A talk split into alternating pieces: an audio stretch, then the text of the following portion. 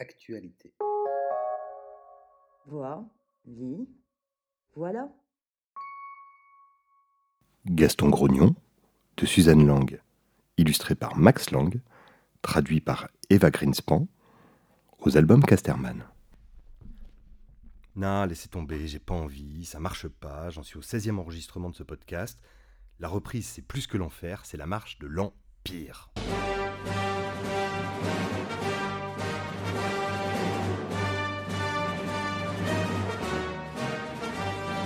Certaines journées débutent si mal qu'on passerait volontiers à la suivante, à la semaine suivante.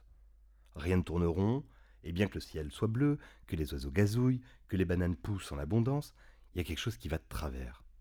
Peut-être qu'on a Pluton dans Mars et la balance dans le collimateur. C'est ça. Ce sont les astres qui se sont ligués. La matinée était pourrie, le déjeuner détestable, les gens m'agacent, vivement que je me recouche. De toute manière, il aurait mieux valu rester au lit. Cette longueur morbide qui frappe, elle a un nom, la grognonite. Et aucune entrée dans le Vidal, vous noterez bien, ne propose la pharmacopée adaptée. Les symptômes varient d'ailleurs.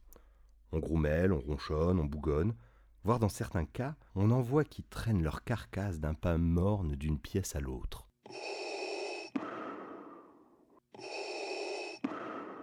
Voilà. Vous êtes grognon. Une humeur exécrable chez les hommes qui se change en véritable carnage quand elle touche les chimpanzés. En ce beau matin, c'est le cas de Gaston. Il s'est levé de son grand arbre, du pied gauche, avec l'insatisfaction galopante. Tout est nul, pourri, rien ne lui convient, pas même ce délicat soleil qui lui caresse le poil dru d'une douce chaleur. Il envoie paître toute la planète, on jurerait un adolescent. Bernard le gorille sera le premier à identifier le mal. À l'évidence, Gaston est grognon. Mais Gaston est aussi dans le déni le plus complet. Tous les animaux croisés sont pourtant unanimes. D'abord, le chimpanzé se tient tout assez, replié sur lui-même. On dirait un gnome, voire une gargouille. Il a les sourcils froncés, il grimace à faire peur. Au fil des rencontres, Gaston décide de corriger sa posture. Il se lisse le front, sourit largement, un peu idiotement. Il a fière allure, au final, et semblerait même très heureux. Mais au fond de lui, rien n'a changé. Ça ne va pas. Alors toute la jungle va s'y mettre. Depuis les grands singes jusqu'aux zèbres, de l'éléphant jusqu'au pan, chacun fournit son petit conseil pour profiter de la journée et laisser éclater sa joie de vivre. Le crocodile suggère une sieste.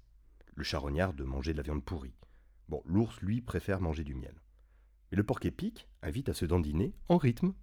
Comme qui dirait, l'agacement est à son comble, et Gaston s'exaspère. À s'entendre répéter qu'il est grognon, il finit par... Bon, c'est vrai, reconnaissons, c'est jamais très agréable. Mais voilà, ce qui devait arriver arriva, et puis Gaston, bah, il explose, boum, ha il se fâche tout rouge. Il hurle à plein poumon et part s'isoler dans un coin pour prendre un peu de recul parce que voilà, bon, c'est pas bon et il n'y a rien qui se passe. Et, puis, peut-être que, oui, bah peut-être que je me sens pas très bien en réalité. Et peut-être que même il a envie de pleurer, Gaston. Je suis Qu'on se rassure. Gaston finira par retrouver le sourire, en fin de compte et en fin d'histoire. Les sautes et les mouvements d'humeur ne s'éternisent que rarement. Dans cette petite farce, qui a une un je ne sais quoi de la commedia dell'arte, le sujet est pesant, oui, mais son traitement est particulièrement comique, car il s'agit d'apprendre aux enfants que la mauvaise humeur peut aussi se traiter avec le sourire après qu'elle est achevée. Et oui, on a le droit de se sentir mal luné, point barre.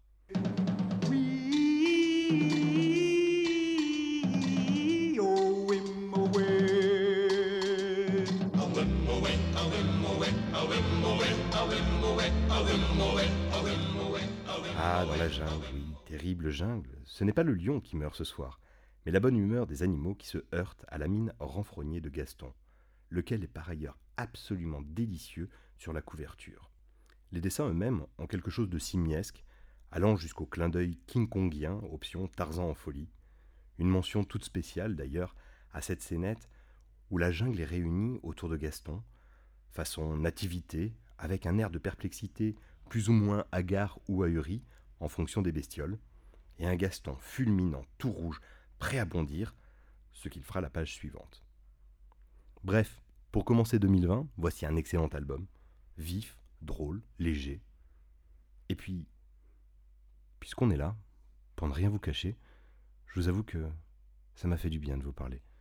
Je me sens mieux moi aussi maintenant. Comme toujours, le texte et les visuels sont à retrouver sur www.actualité.com. Merci de votre écoute et à bientôt.